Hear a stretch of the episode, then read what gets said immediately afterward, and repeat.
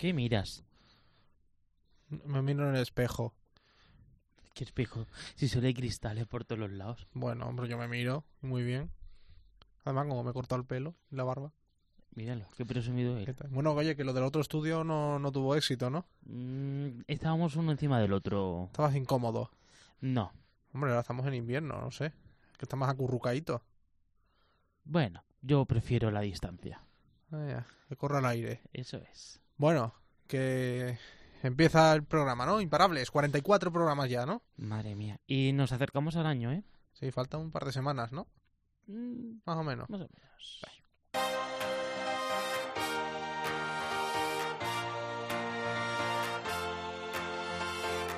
José Melero y Fran Simón.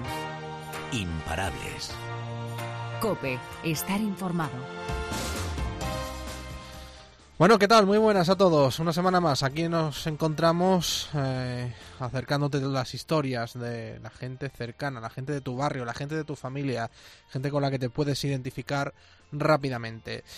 Bueno, muchos de vosotros eh, que nos habéis estado siguiendo indudablemente durante todo este año, esta temporada, en varias ocasiones hemos hablado de un chico de 11 años, acaba de cumplirlos, se llama Pelayo, sufre una enfermedad eh, degenerativa muscular, se llama Duchenne y hemos hablado durante mucho tiempo de sus logros, de su afán de superación y de su filosofía de vida. Bueno, pues la vida ahora de este joven se está viendo truncada en los últimos tiempos, concretamente desde hace seis meses, cuando el especialista decidió retirarle una medicación que aún no se está comercializando, ya que está en fase experimental, pero que, oye, le ha servido para ralentizar, eh, la medida de lo posible, el deterioro de su musculatura. Pues. ¿y qué pasa con esto? Bueno, pues desde que no le administran este medicamento llamado Ataluren, su enfermedad ha ido avanzando a pasos agigantados. De poder andar con ayuda a estar postrado en una silla de ruedas. El especialista se lo ha vuelto a prescribir, pero el Servicio Sanitario de Castilla-La Mancha se niega a concedérselo y mientras tanto, Pelayo sufre. Y si yo te digo algunos nombres, seguro que te suenan. Ernest Lluc, eh, Fernando Buesa, Tomás y Valiente, Fernando Mújica, Gregorio Ordóñez, Miguel Ángel Blanco. ¿A ti te suenan, Fran, o no? Hombre, claro que me suenan. Bueno, pues yo creo que toda España los conoce, ¿no? Son víctimas, eh, además eh, víctimas fallecidas de la banda terrorista ETA a lo largo de buena parte de su historia, los conocidos como años de plomo. Y ya digo, todos esos hombres de políticos, todos ellos eh, se conocen como políticos o, o miembros de la justicia, se le conocen perfectamente. Pero sin embargo, seguramente no conozcas tanto el nombre de guardias civiles, policías, agentes de seguridad, escoltas, que también han caído en servicio por proteger precisamente a estos políticos que tanto lucharon por la libertad del País Vasco en contra de la banda terrorista. Y ya digo, pues esos escoltas, muchos de ellos también fallecieron y ya digo, nadie se acuerda de ellos. Y por ello hoy en Imparables vamos a, homenajear a este gremio y vamos a hablar con dos de ellos, dos escoltas que precisamente durante muchos años protegieron a estos políticos en el País Vasco en los peores años como decimos, de la banda terrorista ETA. Sin duda, dos testimonios muy interesantes que te recomiendo que escuches. Y yo creo que con esto más, por supuesto, el cierre de la historia, que esta, esta semana va a ser muy curiosa, sí, va a, ser, va a ser curiosa, sí, desde luego, muy recomendable. Bueno, pues lo dicho, programa 44 de Imparables, vamos a ello.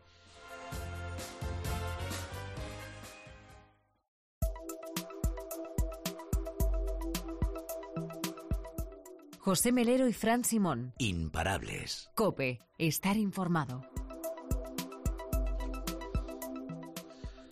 Pelayo está a punto de cumplir los 11 años. Han estado marcados por su lucha contra la distrofia muscular que padece desde los dos años, conocida como Duchenne, una, palabra, una lucha con altibajos y repleto de obstáculos que ha ido superando. En las últimas semanas se ha encontrado con un enemigo además inesperado, el Servicio de Salud de Castilla-La Mancha, conocido como el SESCAM, tras negarse a recetarle el medicamento experimental, también llamado de uso compasivo, que hasta hace seis meses ingería, llamado el Ataluren, y que ahora necesita recuperar con urgencia, dado el empeoramiento que ha sufrido en el último medio año. Cuando a Pelayo le retiraron el fármaco hace seis meses, caminaba pues, algo. Ahora el niño, desde hace un tiempo, se desplaza solo en silla de ruedas. Sus padres, David y Valle, aseguran que el SESCAM tampoco les quiere dar por escrito la denegación del fármaco, por lo que han presentado una reclamación formal en atención atención al paciente.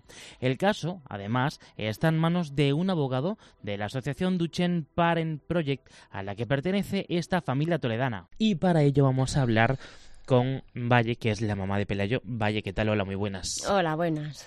¿Cómo estás? Lo primero. Bueno, pues dentro de lo que se puede, intento estar tranquila, pero, pero con fuerzas para seguir luchando, claro. ¿Qué es el ataluren? Pues el ataluren es un- una medicación que en el caso de Pelayo se lo dan como uso compasivo. Genera un- una proteína que es la distrofina, que es lo que no produce eh, el cuerpo de, de Pelayo. Y esa, fa- esa distrofina pues eh, eh, se le da por, por en- en sobres vía oral y lo que le produce es una, pues esa, esa- esa proteína que, que da fuerza al músculo, ya que su cuerpo no lo, no lo produce, pues bueno, pues es como una terapia génica, por así, por así decirlo.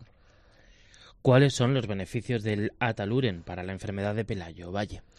Los beneficios, a ver, es una, como es una enfermedad que es degenerativa y ataca, ataca toda, toda la función motórica y respiratoria, eh, pues claro, es beneficioso por lo que digo, tiene, eh, genera un poquito de distrofina, que es lo que no produce su cuerpo, entonces evita que la enfermedad vaya de forma, o sea, se, se deteriore de forma rápida. Es como, como que frena. No, evidentemente no es una cura porque es una enfermedad crónica, no hay ningún tipo de cura, pero, pero sí que frena un poco el avance de, de la enfermedad, que hoy por hoy pues ya es mucho. ¿Qué os han dicho desde atención al paciente? ¿Qué caminos tenéis que seguir para que a Pelayo se le, se le esté dando el ataluren? Bueno, desde atención al paciente en principio hemos puesto una reclamación formal, puesto que no nos habían solicitado por escrito ningún tipo de información y ni nos habían mandado ningún tipo de informe denegando la medicación, sino que todo fue verbalmente.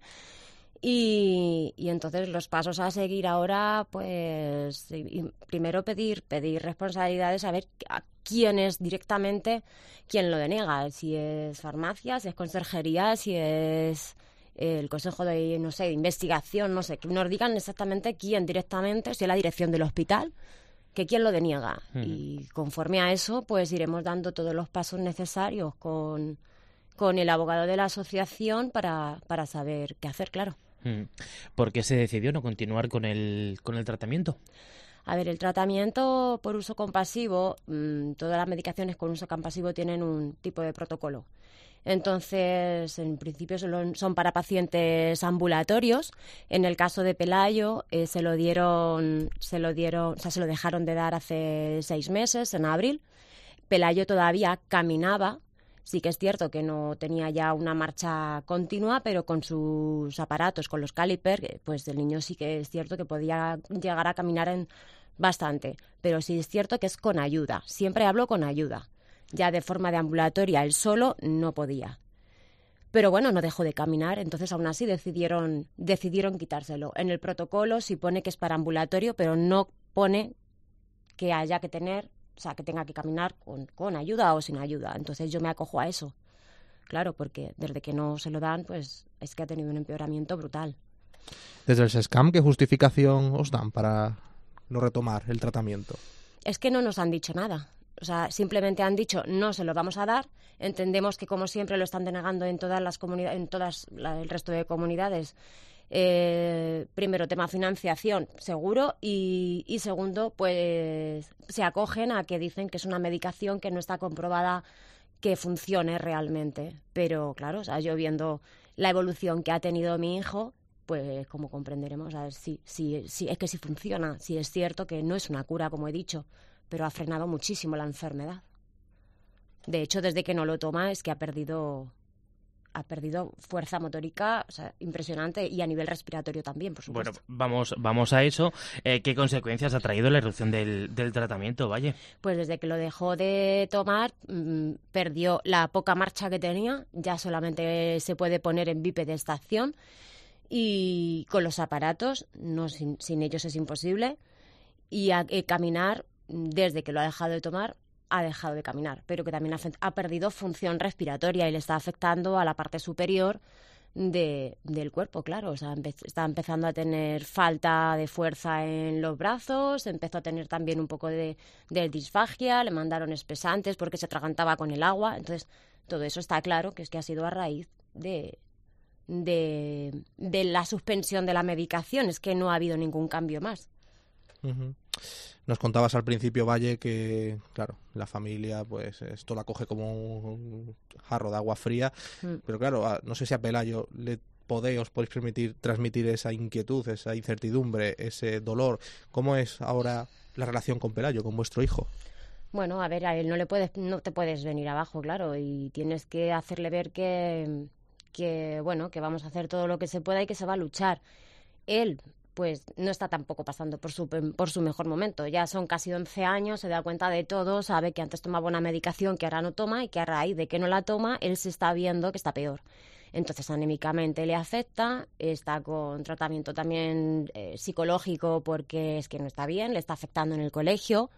Entonces, y, y claro, es que es una continua lucha, ya no, ya no solamente con las administraciones, que basta ser que, que tenemos una lucha diaria que, que, que es increíble, que, que no se la deseo a nadie y que encima también tengas que luchar contra administraciones y encima sacar una sonrisa para que tu hijo no te lo note, pues sinceramente es complicado. ¿Qué papel está, ¿Y qué papel está desarrollando sus hermanos, Rodrigo y Iago? Bueno, ellos son unos campeones. Entonces, dentro de que también les está afectando, pero pero pues son los son es que los hermanos son increíbles son los incapaces de, o sea son los, los, los únicos capaces de hacerle al- a lo mejor olvidar pues con sus temas de juego con con la Wii con lo que él con lo que él puede pero son su terapia sinceramente Y sus perritos. bueno eso también eso también sí sí Muy bien, Valle, pues, salvo que quieras añadir algo más. No, lo único es hacer un llamamiento simplemente pues para, para que haya una rectificación y que si tienen alguna duda pues le miren a los ojos y sean capaces de volver a decirle que no, porque claro, es un tema de salud y con los derechos de un niño no, no se puede jugar. Estaremos atentos a todo lo que vaya pasando. Ya sabéis que tenéis el apoyo de, de COPE y de Imparables. Gracias, Valle, por estar con nosotros. Muchas gracias a vosotros. Bueno, como hemos comentado antes de la entrevista con Valle, eh, el caso está en manos de un abogado de la asociación Duchenne Parent Project, se llama Álvaro Lavandeira, que ha cuestionado además en Imparables esas explicaciones expuestas por la Consejería de Sanidad en la que informaba, como hemos comentado, que la decisión de no aplicar el tratamiento a Pelayo la ha ejecutado la Comisión de Farmacia bajo el pretexto de que no existe evidencia científica de que la taluren funcione para paliar los efectos de su enfermedad. Como decimos, el abogado, bueno, lo cuestiona o no tanto lo cuestiona, pero hombre, también argumenta que el especialista tendrá algo que decir. le vuelve a recetar y vuelve a prescribir el tratamiento y sin embargo frente a ese frente a esa opinión clínica existe una opinión de una comisión en farmacia que luego tampoco nunca se sabe quién forma esa, esa comisión de farmacia ni quién la integra ni quién firma esta decisión basándose pues entiendo yo que evidentemente en evidencias científicas que el médico que receta y prescribe el tratamiento nuevamente también lo está haciendo bajo una evidencia científica y además conociendo de forma particularísima y personalísima al niño. Para el abogado, la clave de este asunto es que el medicamento cuenta con una autorización comercial, al haber cumplido unos criterios de eficacia y de seguridad que la agencia reguladora ha entendido que son necesarios, por lo que se puede prescribir. La situación administrativa de este medicamento es que no tiene precio y reembolso. Este medicamento es aprobado por la agencia reguladora, eso significa que se puede prescribir. Sin embargo, el procedimiento español son medicamentos innovadores que tienen unos precios pues, pues muy importantes. Claro que es imposible su compra de forma privada. El sistema español, esta señal pública que tenemos, hace que estos medicamentos necesitan de tener precio reembolso, es decir, que se, lleve, se llegue a un acuerdo de precio entre el Ministerio y el laboratorio, que en este caso no hay acuerdo de precio. Vamos, más claro agua que al SESCAM, claro, no lo hace por el elevado coste del medicamento y pone en principio esa argumentación. Ante la reclamación que ha presentado la familia, se abre un procedimiento administrativo ahora en la que existen dos posibilidades, tal y como nos ha remarcado el letrado, que el SESCAM responda a la reclamación positivamente, prescribiendo y autorizando la prescripción del medicamento a Pelayo, o que haya un silencio administrativo. Si ocurre esto último, la familia tomará medidas pues entonces habría que tomar medidas, eh, seguir recurriendo de manera administrativa e incluso poner un contencioso administrativo pues reclamando la reclamando la, la prescripción del medicamento que sea de forma efectiva Y ante esto, ¿qué dice el SESCAM? Pues lo que nos ha dicho antes el letrado. Sí, ya lo hemos comentado como hemos comentado anteriormente, pues eh, que hay una comisión de farmacia que considera que no hay evidencia científica que demuestre que efectivamente ese medicamento, el ataluren, realmente frene la enfermedad, en este caso Duchenne, esa enfermedad degenerativa de Pelayo, aunque, bueno, por lo que estamos intuyendo, eh, detrás hay un motivo económico y es el elevado coste del medicamento. Bueno, eh, como ya hemos comentado muchísimas veces, ¿no? Pues muchas veces las administraciones abogan por ahorrar y eh, intentar ahorrar, ¿no? Ajustar el presupuesto lo máximo posible para este tipo de medidas. Bueno, veremos cómo acaba todo esto. El Aguado, eso sí, nos ha contado que es bastante optimista y que espera una respuesta rápida del SESCAM. Bueno, y a mí me extraña. Claro, sí. Y ante esto también, bueno, hay, hay jurisprudencia. Y es que en el año 2015 la Comunidad de Madrid tuvo que facilitar y prescribir un, un fármaco similar pues también a, a una persona que padecía el síndrome de Duchenne. Bueno, pues veremos y como decimos, eh, debería ser la decisión rápida, porque como estamos diciendo, Pelayo está empeorando bastante su estado de salud, el estado de su musculatura y lo que es peor, como nos ha contado su madre Valle, la respiración, incluso empieza ya a ahogarse con un simple vaso de agua. Ojalá que llegue rápido esa solución para Pelayo, de aquí un abrazo muy fuerte a toda la familia.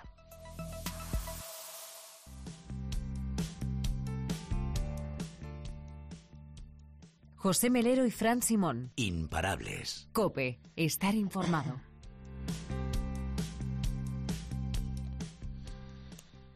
Vamos a homenajear ahora y conocer un poco más de cerca el trabajo de un gremio al que muy pocas veces se le ha reconocido su labor, pese a que han jugado un papel fundamental en la lucha y el final del terrorismo en España.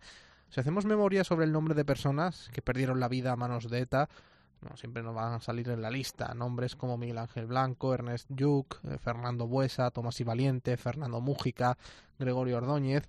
Pero seguro que pocos van a recordar el nombre de guardias civiles, agentes de seguridad o escoltas que perdieron la vida en su noble tarea de proteger al concejal o alcalde amenazado. Se podría decir que España, o más bien las administraciones, están en deuda con ellos. Por ello, en Imparables hemos podido hablar con dos ex escoltas que en los años de plomo se jugaron su vida para evitar que la perdieran otros políticos vascos amenazados y continuar así con su lucha de hacer de Euskadi un pueblo libre y en paz.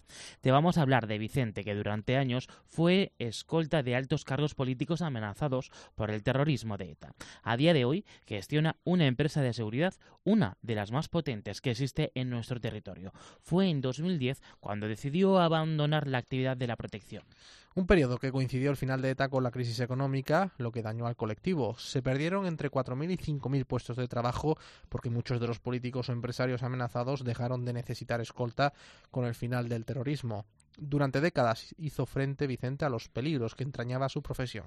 Tienes que levantarte todos los días mentalizado de los riesgos a los que te enfrentas y, aplicar con, todo el rigor la metodología de trabajo, porque al final eh, lo importante es la prevención y, el, preparar bien todo tu trabajo diario, itinerarios, eh, lugares que vas a visitar, agenda, conocer todos los sitios donde vas a ir haciendo avanzadillas y haciendo análisis, preparar todo de manera que cuando llegues a un sitio sea una zona segura o lo más segura posible. Sobre todo es un trabajo mucho más eh, de puerta trasera, mucho más de parte de atrás de preparación que de reacción, que la gente pues muchas veces en los escoltas lo que mira más es pues, que sepas disparar, que, que seas un tío fuerte, etcétera, pero la parte más importante está en el otro lado, ¿no? El día a día de un político, empresario o juez de envergadura es muy cambiante. La agenda puede verse alterada en cualquier momento, lo que obliga a los escoltas a estar en alerta constante. Cambiar el itinerario de ruta y de rutina son algunas de las estrategias para propiciar la integridad del protegido, aunque no es la única, tal y como manifiesta Vicente tampoco podemos sacar a la luz porque al final los terroristas aprenden de lo que oyen y de lo que ven. Y es básico, al final eh, el terrorista necesita un lugar y una hora para atentar, para intentar hacer daño y nosotros tenemos que intentar que nunca tenga ese lugar y esa hora. Por eso intentamos, eh, no siempre conseguimos que los protegidos sean muy discretos con sus agendas. En el caso de los políticos o de empresarios importantes esto no es posible porque se sabe previamente dónde van a estar en ocasiones y ahí solo nos queda preparar dispositivos muy potentes de seguridad de manera que en la medida de lo posible se pueda evitar todo riesgo, ¿no? las anécdotas y vivencias que Vicente podría contar de sus años como escolta, claro, se cuentan por cientos. Hemos vivido, hemos vivido situaciones muy complicadas, como en, las que nos han escupido, nos han golpeado, nos hemos llevado empujones, eh, hemos estado en situaciones de muchísima tensión, al límite de, bueno, de que ocurrieran cosas graves. Y en ese anecdotario hay muchas cosas. Eh, y nosotros lo que solemos hacer es hablar más de, pues, de las situaciones a veces jocosas o, de las anécdotas eh, simpáticas que muchas veces resultan de la, de la actividad diaria. Y todo ese ámbito de cosas que han ocurrido es mejor, bueno, pues guardarlas. Vicente no ha querido especificarnos si tiene pareja o hijos por seguridad. La profesión va por dentro por ejemplo, en el País Vasco, el hecho de tener familia o de que alguien sepa que tienes familia y al mismo tiempo terminen sabiendo a qué te dedicas, que muchas veces es así, porque al final el, señor este que va detrás del alcalde tal, todos los días, pues él te termina identificando, ¿no? No es mi caso, no he tenido que vivir eso porque nunca he tenido a, familiares cercanos a mi actividad, pero he tenido compañeros que tenían a sus hijos y de repente pues nadie les hablaba, nadie jugaba con ellos. Es algo que tienes que quitar del medio y que tienes que guardar en secreto porque hay riesgos sumados a la protección. Es que el miedo es el miedo, no solo en España. Vicente ha sido destinado a otros países en conflicto, donde además las mafias y los asesinos son aún peores, no se andan con medias tintas. Yo una cosa que he hecho, por ejemplo, ha sido protección internacional. He estado trabajando en otros países y en algunos países eh, van a por tu familia. Eh, van a por tu familia para forzarte a ti a hacer cosas que, por supuesto no debes. Entonces es muy importante guardar la confidencialidad sobre la familia, sobre tu residencia, sobre tus costumbres, etcétera, etcétera, ¿no? En cualquier caso, sí que confiesa que su entorno ha llevado mal su profesión, no solo por el alto riesgo, sino por la esclavitud de los horarios. Pues lo han llevado muy mal, porque es eh, primero es un, es un trabajo de, que ha sido durante siempre de alto riesgo y luego es un trabajo muy, eh, muy esclavo en el no hay horarios, no hay fines de semana, no hay vacaciones. Yo recuerdo así como anécdota, ¿no? Estar de vacaciones o en la playa y tener que salir corriendo, coger un avión porque acabábamos de, de aparecer en, unos papeles en Francia y el seguimiento iba muy avanzado y, tuve que ir corriendo para volver a reforzar un dispositivo con el protegido en ese momento donde estaba él de vacaciones, ¿no? Por suerte, gracias al trabajo de las fuerzas y cuerpos de seguridad del Estado, de los agentes primados y de la sociedad en general, ETA ha sido derrotada. No obstante, el escolta profesional lamenta el trato que ha recibido su gremio por parte de las administraciones. Lo que pasa es que desde las instituciones, pues yo creo que no se dio el trato que nos merecíamos por el sacrificio y el esfuerzo que hicimos y no se dio, no se dio ningún tipo de salida ni laboral, ni una reinserción, ni, ni de ningún tipo, cosa que los etarras sí han tenido, curiosamente, por parte del gobierno vasco empleos, eh, acceso a la universidad, etcétera, etcétera. Y bueno, nosotros nos quedamos en, nos quedamos en la calle y nos tuvimos que buscar cada uno la vida como pudo, ¿no? Y es que, como recuerda Vicente, atrás han quedado años de sufrimiento para los escoltas y agentes de seguridad, aunque sus consecuencias, en algunos casos, permanecen en el presente. Hemos tenido desde gente que está de, por vida eh, fastidiada pues psicológicamente, eh, que al final son lesiones tan importantes o más a veces que las físicas, amigos que en lo físico también se han quedado pues con heridas, eh, eh, suicidios que tuvimos y hemos tenido un número bastante, bueno, se ha sufrido y, y, bueno, el reconocimiento, yo no digo que no lo haya habido, pero no ha pasado de las palabras, ¿no?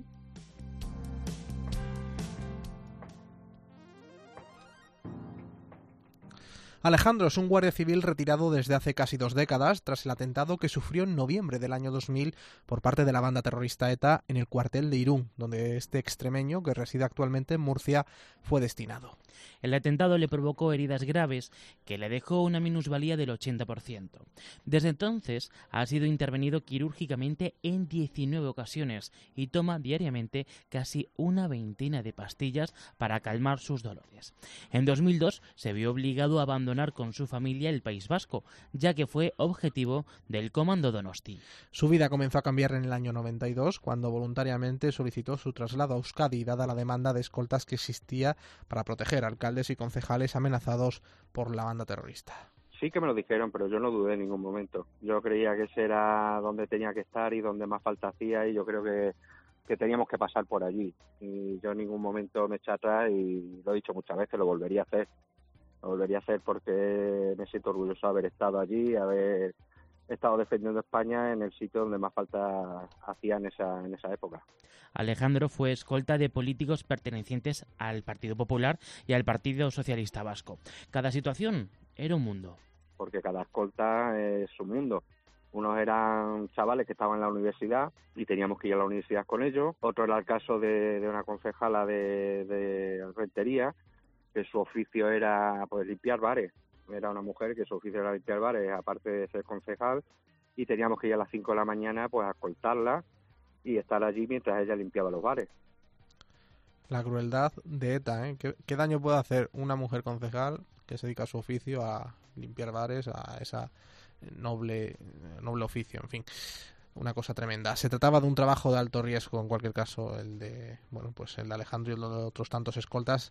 Salió mal parado en este caso Alejandro. Llegó a hacerse amigo de muchos de sus protegidos. Llegas a hacerte amigos íntimos de ellos, pero más que por, por ser amigos de ellos es por la soledad en que vivían. En aquella época los que salían amenazados, tanto concejales, alcaldes, como los que estaban en cualquier puesto político, se veían solos en el País Vasco los amigos, los, los, vecinos, pues se pasaban a la otra acera cuando los veían. Cuando veían llegar al concejal con los tres escoltas, pues se pasaban la acera y la verdad que, que daba pena verlos tan solos en esos momentos porque, porque lo estaban. Nadie se quería acercar a ellos. Los escoltas eran en la práctica un miembro más de la familia que acompañaban a los políticos a su trabajo, las actividades extraescolares de sus hijos e incluso en las comidas familiares. En esta difícil coyuntura, preparar los dispositivos de seguridad no era tarea sencilla, requería de un protocolo riguroso porque dentro de la preparación también está, antes que llegásemos los escoltas, pues siempre había un equipo que se llamaba contravigilancia, pues que iba más o menos limpiando la zona, viendo que no había coches eh, que no eran habituales en la zona, mirando los contenedores, mirando las papeleras, luego íbamos nosotros, teníamos que subir a por el, por el BIS, teníamos que llevarlos en el coche, porque se tomó la medida de que no fuesen en sus coches privados, tenía que mirar en el edificio, las escaleras, debajo de los coches y en un sitio con mucha tensión, porque iba luego a los ayuntamientos y allí los ayuntamientos estaban, en muchos de ellos, la, la Cale Borroca, insultándolo, escupiéndolo, amenazándolo. En fin, ¿os suena a lo que está ocurriendo ahora en otros sitios? Una etapa de nuestra historia en la que muchos de los políticos vascos accedían a su puesto de trabajo con la cabeza gacha. Mm, yo lo más duro que recuerdo es verlos eh, entrar en el ayuntamiento y tener que bajar la cabeza porque les insultaban, porque les escupían. Y una persona que está jugándose la vida por el bien de los vecinos, pues, pues lo veía tremendo, veía tremendo esa situación, ver las paredes de su edificio con su nombre en una diana. Yo creo que a estas personas no se las ha reconocido la labor que han hecho por la democracia y creo que la historia les debe un, un poquito de, de ese espacio para, para que lo tengamos presente, esas personas que han sufrido que han sido amenazadas, que han sido secuestradas en muchos casos y asesinadas también en otros muchos. Pese a la ausencia de memoria, lo cierto es que Alejandro tiene el honor de haber sido condecorado el pasado 11 de octubre con la medalla al mérito de la Guardia Civil con distintivo rojo, la más alta condecoración a un agente de la Benemérita en vida. Pese a su orgullo, desea que no sea necesario realizar estas condecoraciones jamás, ya que tan solo lo conceden a los agentes que hayan sido, que hayan fallecido o que hayan quedado incapacitados en acto de servicio. Pues fue muy emocionante porque llevaba años esperándolo. Eh, no había podido hacerlo en años anteriores por la salud y, estar ese día vestido de uniforme otra vez porque yo a mí una de las cosas que peor secuela me ha dejado es no volver a vestir el uniforme para mí y volver a vestir el uniforme, volver a desfilar y que te den la condecoración, la medalla roja, la medalla al mérito de la Guardia Civil con distintivo rojo, pues es un orgullo. Pues se lo merece, claro que sí, Alejandro. ¿eh? Y lo que tiene que pasar por no llevar lo que él siempre ha querido, ser guardia civil. Y lo que yo digo, que le digan a Alejandro a Vicente, ¿no? Que es que, que hay que olvidar lo que pasó. No solo hay que olvidar, porque si no se corre el riesgo de repetir esos errores del pasado. Insisto, ¿os suenan muchas de las cosas que hemos contado a lo que está ocurriendo ahora en otro territorio cercano al País Vasco? Pues mucho ojito como la cosa se siga desmadrando.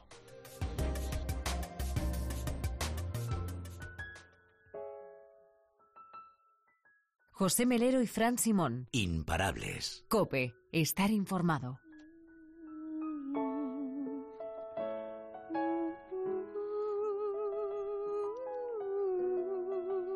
Qué triste te has puesto hoy, ¿no? Melancólico, qué otoñal, qué, qué nostálgico, qué todo. Pues eh, fíjate que no es esa la intención. ¿No? No, la verdad que no. A ver si reconoces esta voz.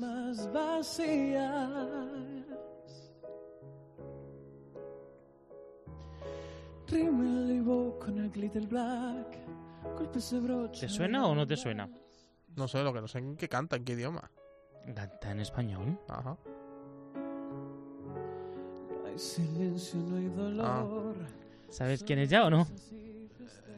Lo tengo ahí, ¿eh? 2017. Hombre, ya, en fin, a mí por año no me va a coger. Operación Triunfo. Que hemos sido muy fan tú y yo.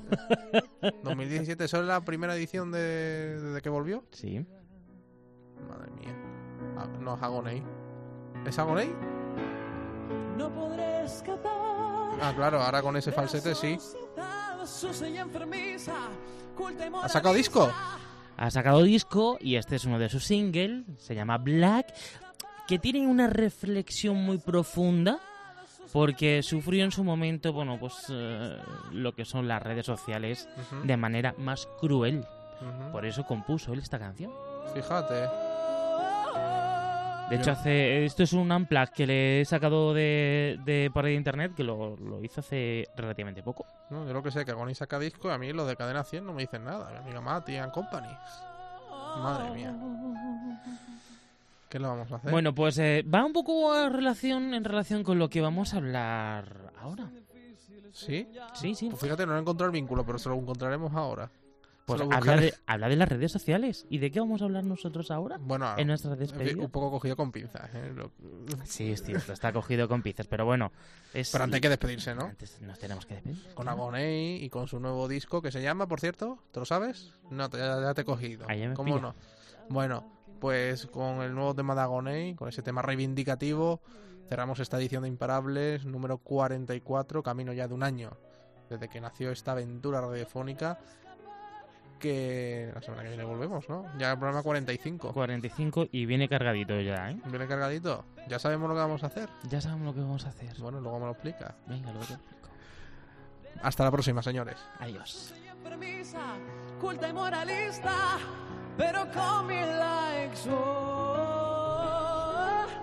oh,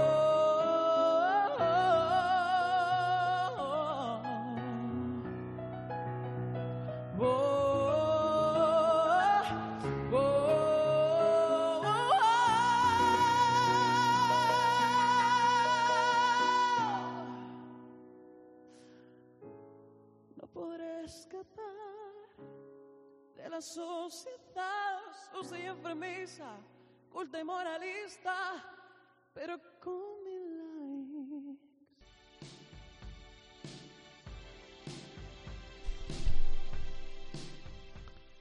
Se acercan las elecciones del próximo domingo y los ánimos están revueltos ¿eh? entre la ciudadanía. Que se lo digan al candidato de Unidas Podemos, a Pablo Iglesias, cuya fuerte personalidad es que no deja indiferente a nadie, oye. Ni siquiera a los más pequeños de la casa, que alteran su comportamiento literalmente cuando el político entra en los hogares españoles, bueno, a través de las televisiones, sobre todo estos días, ¿eh? de tan intensa campaña. Es el caso del hijo de Manuel, de tres años, que no pudo contener sus instintos al aparecer el dirigente morado en el telediario tal y como ha relatado en su cuenta de Twitter el propio Manuel y que luego nos ha contado en Imparables. Sí, ha sido muy amable en atendernos. Llegaba del trabajo y como siempre se dedicó con su pareja a preparar la comida para dar de comer a sus tres hijos y ese día comieron puré de patatas de primero y pescado de segundo. El menú, aunque parezca que no es importante en la historia. ¿Qué pinta tendrían ese puré de patata y ese pescado? Bueno, pues sí, y es que porque el puré cobró todo el protagonismo en el hogar, Manuel aún suele ayudar a sus hijos pequeños cuando es comida de cuchara, para que, se no, para que no se manche Bueno, a mucho. su hijo pequeño. A su hijo pequeño, A, sí. a- a los otros dos creo que son mayores, ¿eh? Sí. para darle ya de comer, ayudarle. Pero esa tarde le pilló desprevenido lo que hizo. Mientras almorzaban, las noticias informaban cómo estaban transcurriendo la jornada de campaña. En un momento dado apareció Pablo Iglesias con semblante serio y muy enérgico en su discurso tal y como nos describía Manuel. Sí, la expresión asustó y mucho a su hijo, que no pudo reprimirse y comenzó a gritar desconsoladamente, nos cuenta Manuel, que no entendía lo que le ocurría, claro. Se puso muy nervioso, dando golpes en la mesa y en la silla. Y lo que decimos, le tiró parte del puré en el pantalón del padre. ¿eh? Está- Eso está precioso. Eso está, eh, vamos, unos segundos más tarde, las aguas volvieron a su cauce, hasta que el líder de Unidas Podemos volvió a aparecer en la pequeña pantalla. En esta segunda ocasión, el retoño de Manuel fue algo más explicativo cuando de repente comenzó a alterarse de nuevo. Sí, señalaba con su dedito hacia la televisión y gritaba algo así como que viene el coco, que viene el coco, el coco, el coco, y ya cayó que el padre, que el problema era el miedo que sentía su hijo cuando veía a Pablo Iglesias en la televisión. Una vez que Manuel fue consciente ya de ese problema, hombre, claro, pues lo mismo que nosotros, nos empezamos a reír, aunque nos confiesa ¿eh? que el rechazo que le produce Iglesias a su hijo tampoco es- no obedece exactamente a un razonamiento lógico, porque en la familia dicen nunca se han posicionado especialmente en contra de Pablo Iglesias. Bueno, pues hay que decir que Manuel entiende que se trata de una casualidad, quizá la barba o los gestos tan exagerados de Iglesia que a veces proyecta una imagen pues, un tanto agresiva. La verdad que cuando se le pone ahí es agresivo. Sí que es verdad que como todos los padres con hijos tan pequeños les amenazan con la llegada del coco cuando se portan mal, pero desconoce cómo su mente ha dibujado un coco con la imagen de Pablo Iglesias. La verdad que esto es muy curioso. Bueno, pues hay que decirle al hijo de Manuel que tranquilo, que en fin, no está fiero el león, el león como lo pintan luego. ¿eh? Bueno, pues hasta aquí imparables. Adiós. Adiós.